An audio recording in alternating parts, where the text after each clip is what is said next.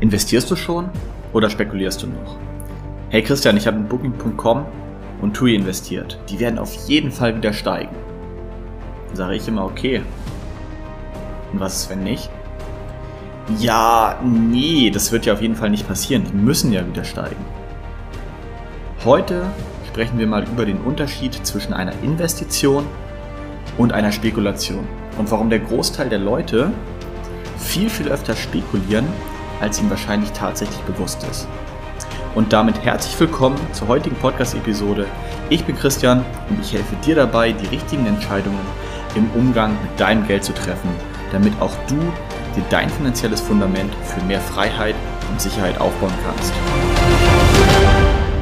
Gerade in den letzten Monaten habe ich immer öfter gehört, dass viel, viel mehr junge Leute an der Börse aktiv geworden sind. Ich finde es richtig geil, muss, muss man sagen. Also ich finde das sehr, sehr geil. Ist eine sehr, sehr gute Entwicklung, die auch hoffentlich den nächsten richtigen Crash überleben wird. Und mein Teil möchte ich heute dazu beitragen, indem ich so ein bisschen Aufklärung darüber gebe, was eigentlich eine Investition ist und was eine Spekulation ist, damit du für dich diesen Unterschied einmal erkennst und das für dich selber nochmal einordnen kannst, für den Fall, dass du schon an der Börse aktiv bist und in Zukunft dich selber einfach noch besser hinterfragen kannst. Fangen wir mal mit einer Spekulation an. Wikipedia sagt Folgendes zu einer Spekulation.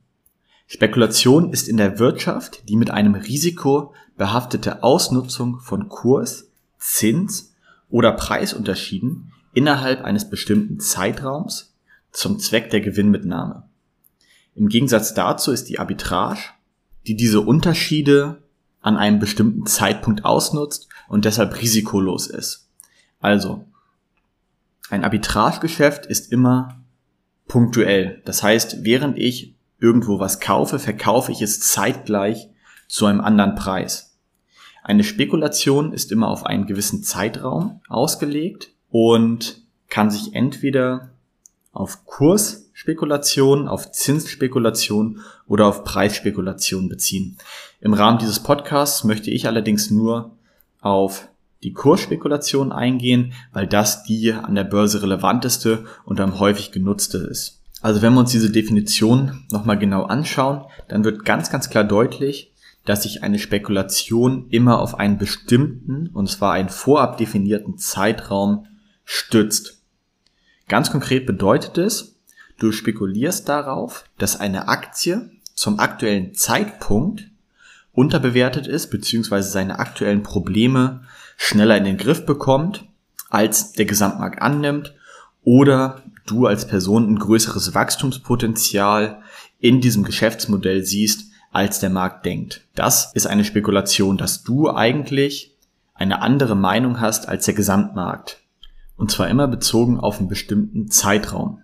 Grundsätzlich ist das auch nichts Verkehrtes, nichts Falsches, aber man muss, wenn man spekuliert, auch wirklich dieses gesamte Szenario in dem gesamten Zeitraum dann für sich definieren und abstecken. Weil deine Spekulation kann auch nicht aufgehen. Das heißt, du kannst auch im Unrecht sein. Und das ist nämlich der Punkt, den du dir überlegen musst, bevor du anfängst zu spekulieren. Und das ist das wirklich, wo die meisten, aus welchem Grund auch immer, was die meisten einfach nicht machen, weil sie sich einfach gar nicht eingestehen wollen, dass sie auch falsch liegen können. Und genau das ist nämlich dieser Punkt, wo die allermeisten Leute sich einfach die Finger verbrennen, wo sie einfach in das berühmte fallende Messer greifen und sagen, die wird wieder steigen, dann steigt sie nicht, dann kaufen sie nach, weil sie sagen, ich muss den Einstandskurs verbilligen und investieren aber in ein kaputtes Geschäftsmodell, was einfach kein Potenzial hat. Und dann kaufen sie einfach nach, verbrennen noch mehr Geld, anstatt sich einzugestehen, dass diese vorab definierte Spekulation nicht aufgegangen ist. Jeder Mensch macht Fehler, jeder Investor macht Fehler, aber man sollte jeden Fehler nur einmal machen. Und wenn diese Spekulation nicht aufgeht, dann ist das in Ordnung. Und man kann seine Learnings daraus ziehen. Also nochmal, du musst dir bevor du anfängst, dir über eine Spekulation Gedanken zu machen, musst du dir überlegen, wie hoch ist das Potenzial der Aktie für dich auf der Oberseite? Also welchen Zielkurs erwartest du? Also was ist deine ganz konkrete Erwartungshaltung, warum du jetzt diese Aktie kaufst? Beispiel, du gehst heute in booking.com als Aktie dann hast du eine bestimmte Erwartungshaltung. Solltest du zumindest. Wenn du keine hast, Finger weg vom Aktienmarkt. Immer erst Recherche betreiben, immer erst überlegen, warum machst du das und was sind deine konkreten Erwartungen.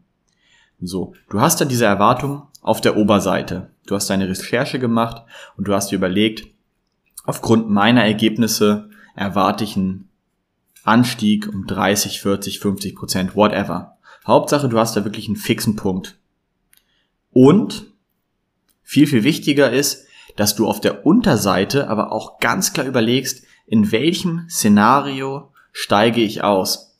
Was ist das maximale Verlustrisiko, was ich mit dieser Spekulation eingehen kann, eingehen möchte und ganz wichtig auch nur eingehen werde. Das heißt, du schreibst es dir auf und wenn dieses Szenario eintritt, dann verkaufst du. Ganz einfach, halte dich an die selbst aufgestellten Regeln.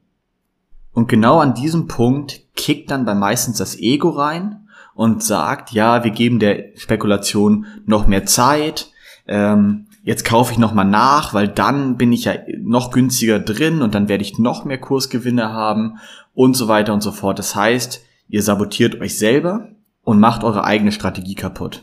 Punkt.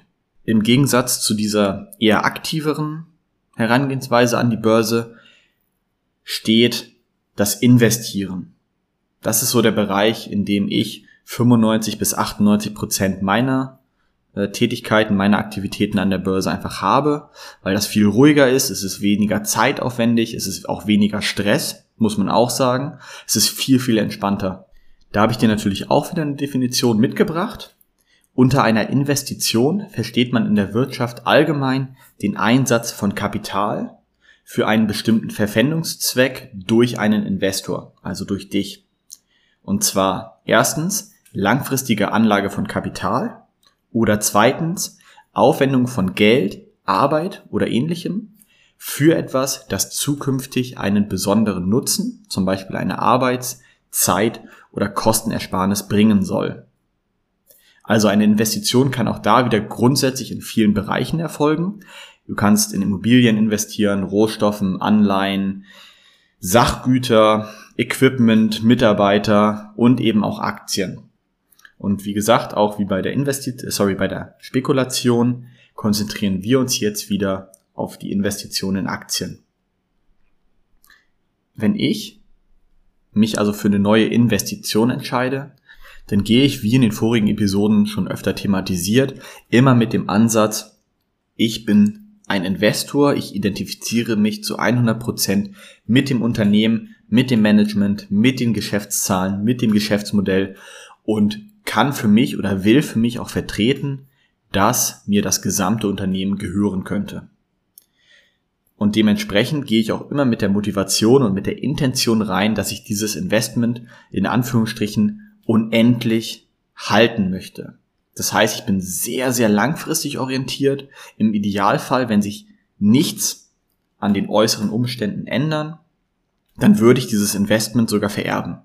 Das ist immer so meine Intention, meine Herangehensweise, wenn ich mich mit einer neuen Aktie, mit einem neuen Investment befasse. Natürlich gibt's auch da wieder Szenarien, es kann sich am Geschäftsmodell was ändern, die Konkurrenzsituation kann sich ändern, die Gesetze können sich ändern, dass ich dann sage, mein Investment Case hat sich verändert, dann trenne ich mich natürlich auch davon.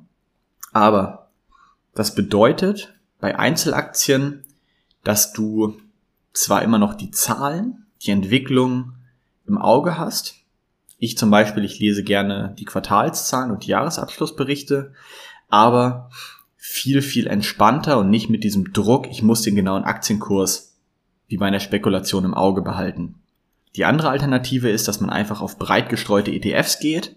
Da ist es nochmal viel, viel entspannter, weil dort eben aufgrund dieser Diversifikation in dem Produkt bereits eine, ja, einfach durch diese Diversifikation einfach diese, der Streuungseffekt dafür sorgt, dass du dich nicht mit den einzelnen Geschäftsmodellen und so weiter eben auseinandersetzen musst.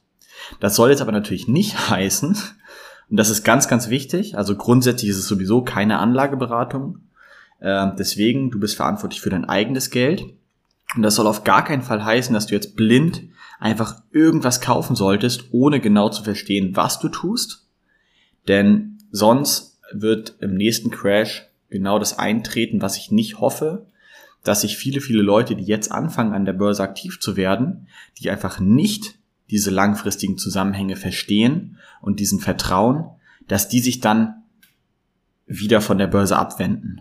Aber wenn du dich der Börse näherst, wenn du jetzt anfängst, dann rate ich dir, dann würde ich dir empfehlen, den Ansatz der Investition zu wählen, weil das ist der einfachere Weg, der ist viel, viel weniger aufwendig und in den allermeisten Fällen auch viel, viel lukrativer, weil du mit so wenig Aufwand wie möglich an der Börse dich an der Realwirtschaft beteiligen kannst und den Hauptfokus weiterhin auf deinen Hauptjob, auf deine Leidenschaft, auf das fokussieren kannst, mit dem du wirklich Geld verdienst, was du aktiv auch beeinflussen kannst, wo dein Hebel einfach der größte ist. Und abschließend ist mir wirklich eine Sache nochmal sehr, sehr wichtig. Und die möchte ich dir wirklich ans Herz legen. Deswegen nochmal aufgepasst. Und zwar ist mir aufgefallen in den letzten Jahren, dass sehr, sehr viele Menschen wirklich so krass viel Zeit, da muss man wirklich schon sagen, verschwenden. Und zwar bei der Auswahl des richtigen, auch wieder in Anführungsstrichen natürlich, Fernsehers, des richtigen Autos, ähm, des richtigen Smartphones, also wirklich dieses, diese Zeit, die die Leute bei der Wahl des nächsten Konsumproduktes, des nächsten Konsumgutes einfach verschwenden, steht in keiner Relation zu der Zeit, die die Leute in ihre eigene Altersvorsorge, in ihre eigene funktionierende Investmentstrategie einfach investieren und da sich einfach 0,0 Gedanken machen. Im schlimmsten Fall dann wirklich den nächsten Headline, dem nächsten Insider-Tipp oder was auch immer hinterherlaufen, weil sie sagen, ja, ähm, mein Arbeitskollege oder mein Kumpel vom Sportverein, der ist, ähm, der macht da was mit, mit Finanzen, ähm, der ist Finanzdienstleister, der wird schon wissen, was für mich das Richtige ist. Nein, nein, der weiß nicht, was für dich das Richtige ist. Was der weiß, ist, was für ihn das Richtige ist. Deswegen bitte, bitte investiere Zeit in deine eigene Altersvorsorge. Wenn du dabei Hilfe brauchst, schreib mir bei Instagram at Finanznomade, dann helfe ich dir da auch sehr, sehr gerne bei, weil mir das wirklich super wichtig ist, dass du wirklich langfristig deine eigenen Entscheidungen im Umgang mit Geld treffen kannst und im nächsten Crash auf jeden Fall dabei bleibst. In diesem Sinne, ich freue mich, wenn du beim nächsten Mal wieder mit dabei bist. Bis dahin alles Gute, dein Finanznomade. Ciao, ciao.